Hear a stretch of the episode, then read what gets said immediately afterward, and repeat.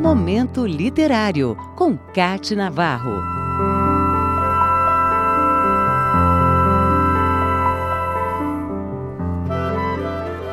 Que importa o sentido se tudo vibra? Pergunta a poeta, raicaísta e tradutora Alice Ruiz. Seus versos são poesia em livros e músicas paranaense de Curitiba, ela nasceu em 22 de janeiro de 1946 e começou a escrever ainda criança, aos 9 anos, contos e depois, aos 16, poesia.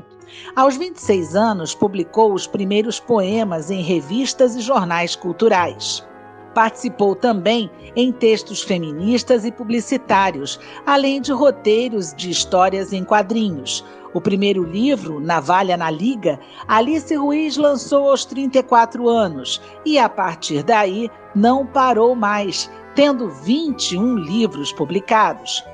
Ganhou o Jabuti, isso mesmo, o Jabuti de Poesia, em 1989, pelo livro Vice-Versos, e em 2009, por Dois em Um. Tem poemas traduzidos e publicados em antologias em diversos países. Como letrista, tem canções gravadas por parceiros e intérpretes.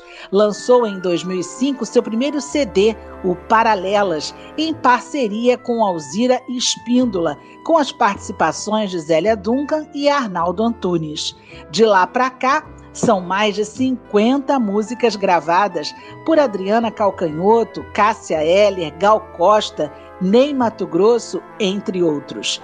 Alice Ruiz se destacou também na arte dos haikais. Ela foi casada com o poeta Paulo Leminski, com quem teve três filhos: Miguel Ângelo, Áurea Alice e Estrela Ruiz Leminski. Aliás, foi Paulo Leminski quem descobriu que Alice escrevia haikais, a forma poética de origem japonesa que foi intensamente pesquisada e estudada pela autora. A experiência em escrever letras para músicas também nasceu com uma parceria com o marido.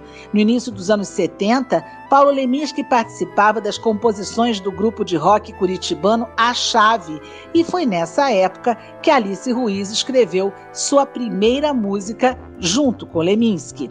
A poeta de tantos talentos é uma referência na poesia e haikais. Seu livro mais recente é Luminares, de 2012.